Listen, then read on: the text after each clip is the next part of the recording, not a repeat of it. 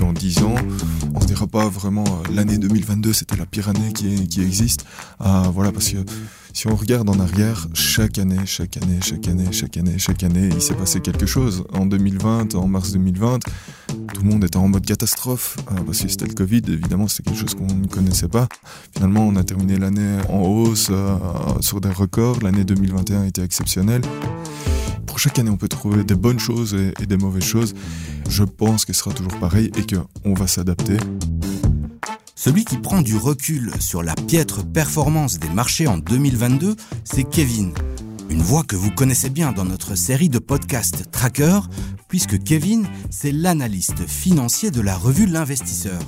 Il vient régulièrement apporter ses conseils et son expertise dans votre podcast préféré.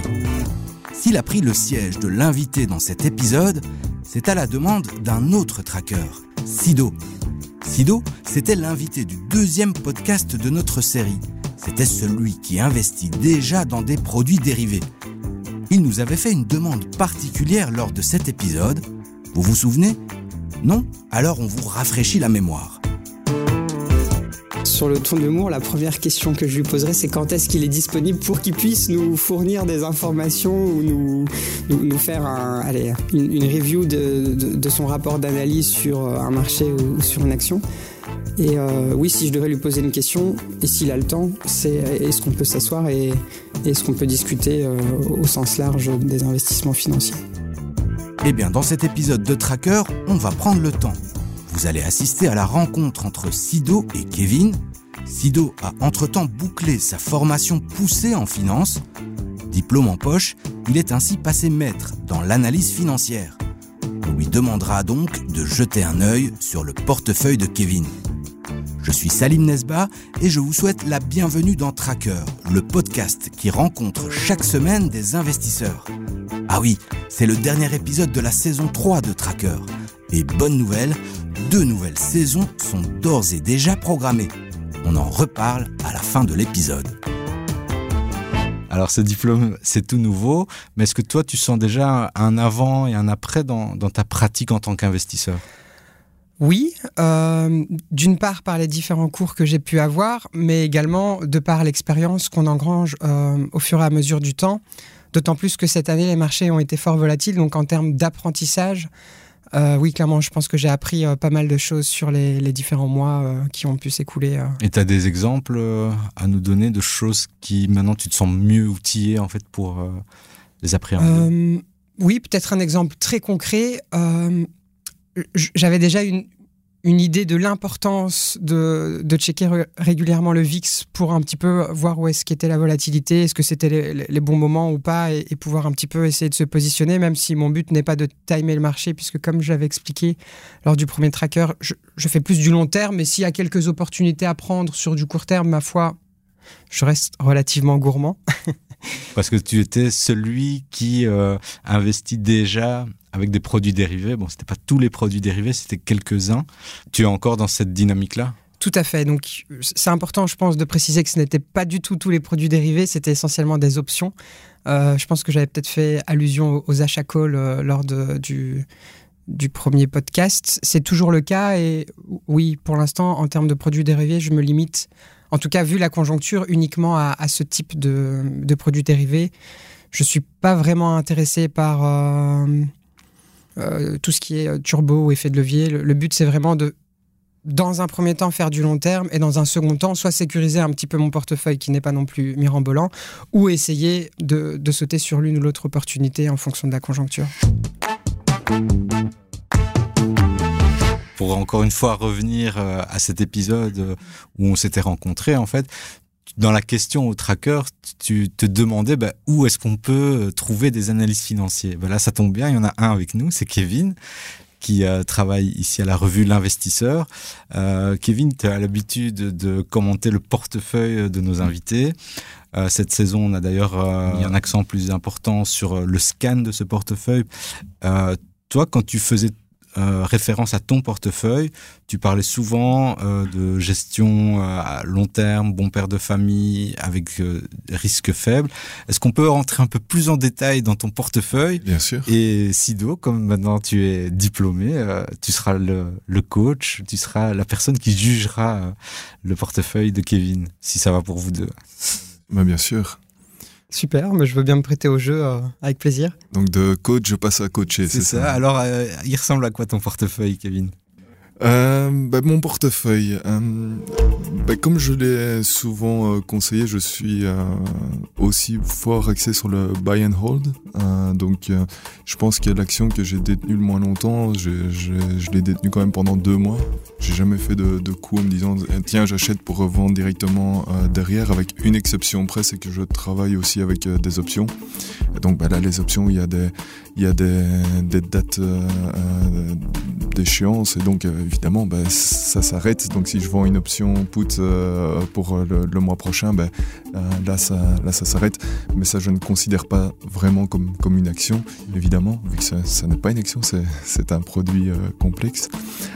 sinon, dans mon portefeuille, ben, je suis assez diversifié dans le sens qu'à part une seule valeur, pour plusieurs raisons, toutes mes autres valeurs représente grand maximum 7 à 8% de mon, portefeuille.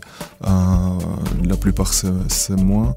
Euh, J'en ai même à la limite un peu trop parce que oui, j'aime bien la, diversification et bon, ça reste aussi mon métier, à la, la finance, donc j'ai aussi le temps d'avoir des, analyses. Alors c'est pas spécialement des analyses à moi, euh, ça peut être de mes collègues et quand ils ont un conseil d'achat et que je partage, bah, ça m'arrive d'acheter, donc ça, ça me permet d'avoir euh, plus de titres euh, parce que je recommande quand même pas d'avoir plus que, que 20 titres dans, dans, un portefeuille, sinon ça devient trop dur à, à gérer, ce qui n'est pas mon cas, j'en ai un peu plus. Et toi, c'est essentiellement euh, des valeurs individuelles et du stock picking Oui, je n'ai que des valeurs individuelles, euh, à part un tracker qui est sur l'or. Je déteste l'or. Mais je pense que chaque portefeuille devrait en avoir un, un tout petit peu. Et c'est à combien de pourcents chez toi? C'est une excellente question. Euh, quand je l'ai acheté, c'était pour 5% de, de, mon portefeuille, c'est ce qu'on conseille. 2 et 5%. Euh, ici, bon, je vais pas regarder, mais on est aux alentours de, de, de, de ce montant-là, mais je regarde absolument pas. Et en plus, dans, chez mon courtier, elle se retrouve vraiment tout en bas de mon portefeuille. Donc, euh, sinon, je suis assez axé sur la value. J'ai un peu de tech aussi, enfin quand même pas mal. En fait, ma plus grosse valeur, euh, qui est Apple pour pas la nommer, représente une grosse partie de mon, mon portefeuille. Il y a plusieurs raisons. Un, c'était la toute première action que j'ai achetée, donc euh, euh, bah, c'est celle qui a eu le plus de temps de, de, grossir. Deux, elle a bien fonctionné depuis que je l'ai achetée. Euh, et trois, bah, il y a ce que je déconseille à tout le monde en bourse, mais il y a le côté sentimental. Euh, c'est que bah, voilà, c'était ma première action que j'ai achetée. Euh, je suis un grand fan d'Apple et de la, de la société. Sinon, bah, je vais avoir dans mon portefeuille quelques holdings. Euh, donc ça, je le recommande souvent euh, d'avoir euh, ce type de valeur en portefeuille. Euh, c'est assez défensif généralement. C'est souvent très bien diversifié vu qu'ils ont plusieurs valeurs à, à l'intérieur. Il y en a pas mal en Belgique. Et voilà, en Belgique, on, on est quand même bien fourni en, en holding. Donc, euh, donc voilà, puis j'ai des, des, des, actions beaucoup plus euh, volatiles, euh, axées dans la biotechnologie. Euh, des fois avec succès, des fois avec euh, grande catastrophe. Mmh. Voilà, j'ai de loin pas le portefeuille euh, parfait, mais j'ai un portefeuille euh, qui me correspond. Euh, c'est Warren Buffett qui disait investissez dans des valeurs que vous êtes prêt à conserver en portefeuille si la bourse ferme pendant 10 ans. Alors bon, j'ai certaines valeurs, si la bourse ferme pendant 10 ans, elles vont peut-être mal se comporter, mais en tout cas, je suis content d'être investi dans ces sociétés-là et c'est le plus important, il me semble. Alors Sido, euh, c'est l'heure du jugement maintenant. Euh, Qu'est-ce que tu penses euh, du portefeuille de Kevin et de, surtout de sa stratégie? Alors en, en, en, toute humilité, je vais donner mon avis, mais euh, je, je, je, pense que s'il y a un expert dans la salle, il est plus en, en face de moi. Bah, je, trouve que le portefeuille est relativement sain. Il a également une stratégie long terme avec comme objectif dans un premier temps de voir un petit peu les différentes valorisations des entreprises, croire dans cette entreprise et ensuite voir un petit peu cette entreprise évoluer et bien évidemment en tirer des, bénéfices.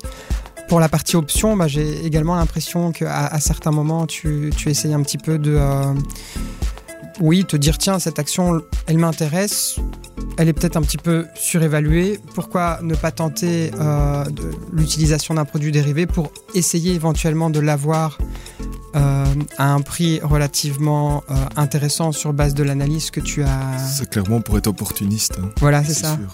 Donc j'ai l'impression que cette stratégie long terme avec une stratégie également court terme sur l'un ou l'autre produit dérivé. Euh, On se rapproche un peu de ta stratégie. Oui, à, la différence peut-être que j'ai euh, beaucoup moins de, lignes, je pense que je suis à 17 ou 18. Peut-être la deuxième grande euh, différence, c'est que dans mon portefeuille, j'ai effectivement un certain nombre d'ETF. Et ici, si je comprends bien, tu travailles uniquement en, stock picking, donc sur des actions individuelles. Alors pour l'or, je me suis également posé la, la question. J'ai pas encore investi dans, l'or euh, pour la simple et bonne raison que j'hésitais entre du physique euh, versus euh, sur, une, sur une ligne de portefeuille. Mais je pense effectivement que c'est toujours intéressant d'avoir un, petit peu d'or dans son portefeuille. Et par rapport aussi à tes achats d'ETF, c'était aussi dans une sorte d'investissement programmé où tu, tu alimentes régulièrement à la même hauteur ces ETF ou je dis n'importe quoi. C'est ça, tout à fait. Donc un montant, un montant fixe euh, alloué mensuellement. Euh, donc oui, tout à fait, c'est vraiment du, du, récurrent.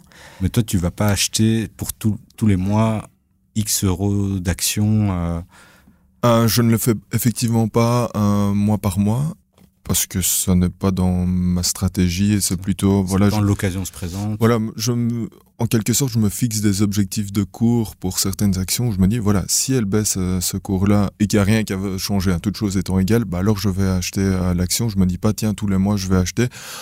C'est une bonne ou une mauvaise stratégie euh, ça c'est c'est dans le futur que je pourrais vous le dire. Pour l'instant ça se passe bien enfin un peu moins bien cette année hein, qui est en fait ma seule année où je suis en négatif depuis que j'ai investi je bien en négatif. Euh, à cause des valeurs technologiques, je suppose. Euh, à cause des valeurs technologiques, à cause de mes valeurs biotech, euh, à cause aussi de certaines valeurs euh, qui sont censées être plus défensives.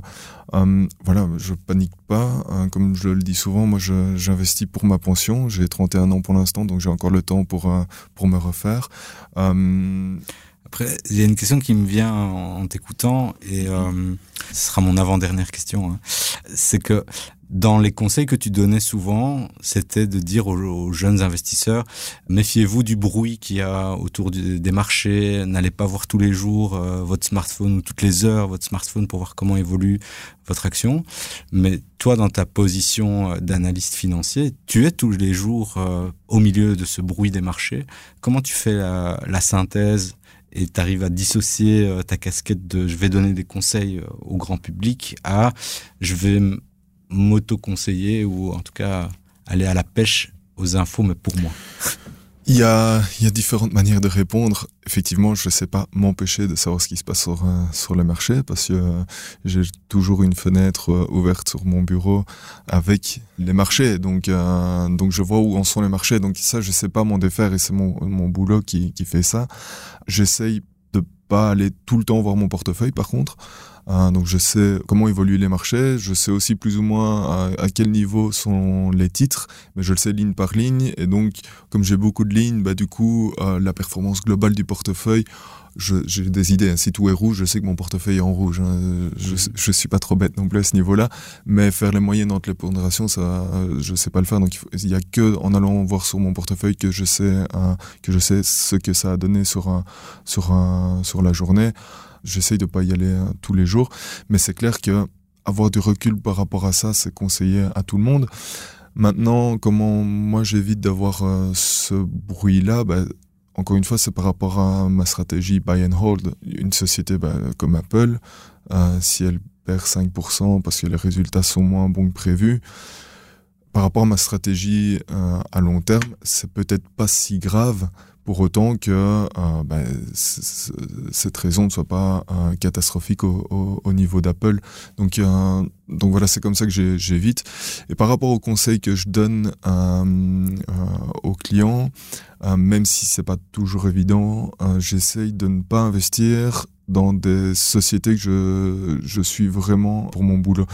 J'en ai quelques-unes que j'avais soit avant de, travailler pour l'investisseur, soit quelques-unes que j'ai pris en cours, mais j'essaie vraiment de me détacher à ça parce que de, ça pardon parce que c'est c'est compliqué euh, si je suis investi dans, dans une action tu peux perdre ton objectivité. Voilà, exactement. Euh, quel sera mon, mon, mon degré d'implication si je dis qu'il faut vendre et que moi je la conserve? Ce serait, ce serait un peu illogique. Donc voilà, j'essaie de ne pas investir dans, dans les sociétés que je suis vraiment. Donc voilà, la, la seule valeur que je suis euh, et que j'ai également en portefeuille, euh, ben, je l'avais avant euh, de, devenir un investisseur en, en portefeuille. Euh, voilà, on pourrait se dire qu'il y a un, certain conflit. Ben, j'essaie de me détacher au maximum euh, de cette valeur. Est-ce que Sido, tu as encore une question à poser à Kevin euh, Oui, j'ai peut-être une question. On sait que quand on regarde la rentabilité d'un portefeuille, il y, a le, il y a le nominal et il y a le réel. Et la question que j'aimerais peut-être te poser, si je peux me le permettre, c'est si on part du postulat qu'on a une inflation à 5 à 6 durant, 3, durant les 3 ou 4 prochaines années, dans quelle mesure on peut espérer avoir une rentabilité réelle sur son portefeuille? Si on a une inflation de 5 à 6 euh, statistiquement, on a quand même pas mal de chances d'avoir un, rendement réel euh, positif. Alors, ça dépend les, marchés, hein, mais depuis des années, les bourses américaines font plus ou moins 7 à 8% de rendement en, par an en moyenne. En Europe, on est généralement un peu plus bas, on est plus aux alentours de 5 de, de rendement moyen. Attention qu'ici, ce sont généralement des, des rendements par rapport au cours des actions et ça prend rarement en compte les dividendes qui font partie du, du rendement aussi. Donc ça permet peut-être de faire le jump au-dessus de, cette inflation. Euh, je pense, et ça c'est vraiment très personnel, je pense aussi que si euh, on a une inflation qui se maintient à des niveaux assez élevés, euh, on va avoir des sociétés qui vont s'adapter progressivement et que au fil du temps, alors j'espère dans les trois ans, mais ça, prendra peut-être plus de temps, euh, on va avoir euh, un retour à, la moyenne euh, des, indices, des indices boursiers. Si on regarde par rapport aux, fortes périodes d'inflation dans, le passé, ben, les périodes les plus compliquées, c'est celles qu'on vient de connaître. C'est vraiment le moment où l'inflation, l'inflation décolle, parce qu'il y a beaucoup d'incertitudes, parce que ben, les sociétés ne se sont pas encore adaptées justement. Mais une fois qu'on arrive dans dans un pic de l'inflation où on anticipe euh, déjà le, le, le, le, prochain cycle et ce sera toujours comme ça. Donc je pense que dans une période de, bah, de trois ans, comme tu parlais, on va aussi avoir ces, toutes ces anticipations, euh, on va voir les sociétés qui vont s'adapter. Euh, la seule chose dont je suis sûr, c'est que dans dix ans, on se dira pas vraiment euh, l'année 2022 c'était la pire année qui, qui existe. Euh, voilà, parce que si on regarde en arrière, chaque année, chaque année, chaque année, chaque année, chaque année, il s'est passé quelque chose. En 2020, en mars 2020, tout le monde était en mode catastrophe euh, parce que c'était le Covid. Évidemment, c'était quelque chose qu'on ne connaissait pas. Finalement, on a terminé l'année en hausse euh, sur des records. L'année 2021 était exceptionnelle. Ici, pour chaque année, on peut trouver des bonnes choses et, des mauvaises choses. Et je pense que ce sera toujours pareil et qu'on va s'adapter. Et oui, on ne sait rien faire là-dessus. Là Par contre, se concentrer sur ces sociétés, voir ce qu'elles font de bien, voir ce qu'elles font de mal, ce qu'on peut améliorer dans son portefeuille, ben là oui, on a, on a quand même quelque chose à faire euh, là-dessus. Voilà, c'est avec cette rencontre entre Sido et Kevin que se referme la troisième saison de Tracker. On se retrouve au mois de mars pour une nouvelle série de rencontres hebdomadaires avec des investisseurs particuliers. D'ici là, je vous invite à aller faire un tour sur notre site internet leco.be pour découvrir le long format Comment investir en bourse en 10 étapes ou écouter nos 10 épisodes de la série Tuto Bourse. Rejoignez-nous aussi sur le groupe Facebook Les Traqueurs de l'écho. Vous pourrez échanger avec des milliers d'autres investisseurs. Et pour nous contacter, écrivez-nous à l'adresse podcast at. On vous met toutes les références et les liens pour accéder à nos contenus dans les notes de l'épisode. Il ne me reste plus qu'à vous remercier pour votre écoute, vos messages et vos encouragements. Je voulais aussi remercier toutes les personnes qui sont venues témoigner derrière le micro de Tracker et tous les experts qui se sont prêtés au jeu. Merci aussi à la rédaction de l'écho et en particulier à Nicolas Baudou et Julie Garrigue, les deux réalisateurs de ce podcast, ainsi qu'à Ondine Weres, venue nous prêter main forte en cours de saison. C'était Salim Nesba pour Tracker, le podcast de l'écho qui suit les nouveaux investisseurs.